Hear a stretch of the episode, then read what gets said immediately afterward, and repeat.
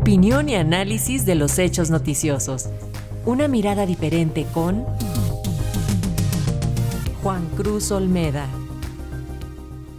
El doctor Juan Cruz Olmeda, profesor investigador del Centro de Estudios Internacionales del Colegio de México, analiza la segunda vuelta de las elecciones presidenciales en Ecuador.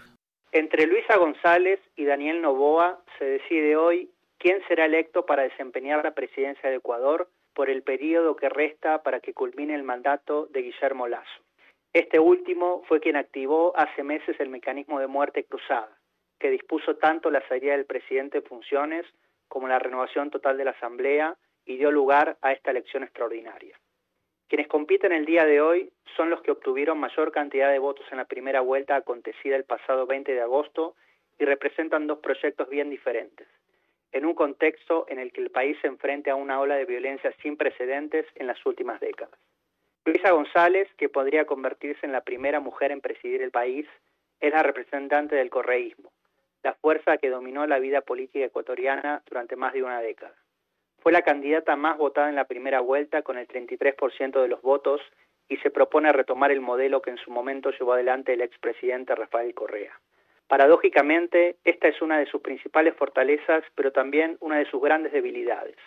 Los años de Correa en el poder combinaron crecimiento económico y cierta paz social, pero también una alta concentración del poder, un constante conflicto con ciertos sectores del empresariado y un alto nivel de polarización. Esto ha dado lugar a que los y las candidatas a la presidencia identificadas con el correísmo logren un importante piso de apoyo, pero al mismo tiempo tengan dificultades para crecer. En este sentido, en un escenario en el que la elección ha hecho aparecer nuevamente el clivaje entre el correísmo y el anticorreísmo, González podría sufrir el mismo destino que Andrés Arauz en la contienda de 2021. El entonces candidato correísta obtuvo una cantidad similar de votos en primera vuelta a los que ahora cosechó González, para luego perder el balotaje con Guillermo Lazo. Por otro lado, Daniel Novoa fue la gran sorpresa en la primera vuelta, en la que obtuvo 23% de los votos sin que las encuestas previas lo anticiparan. De ser electo presidente también sentaría un precedente, ya que se convertiría en el mandatario más joven en la historia del país. Su apellido no resulta desconocido para la ciudadanía, ya que es el hijo de Álvaro Novoa, uno de los empresarios más ricos del Ecuador y quien también jugó un activo rol en la política del país.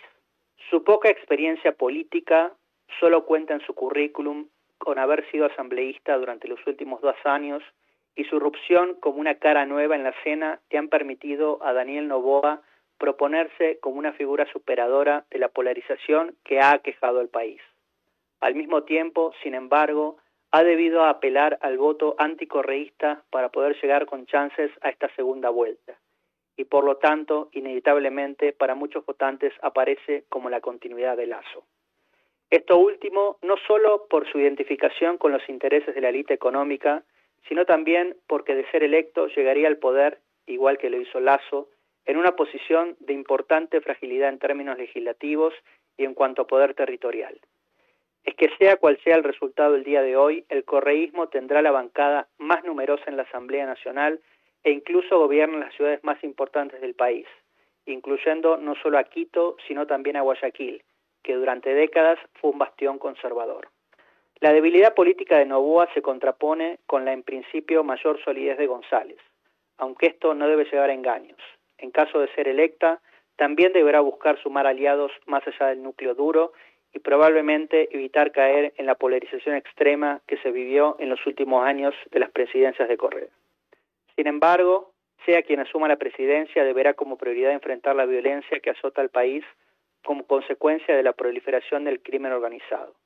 Esta es sin duda una presencia que no existía o estaba muy limitada hace algunos años, pero que ahora ha llevado a cifras récord en cuanto a homicidios.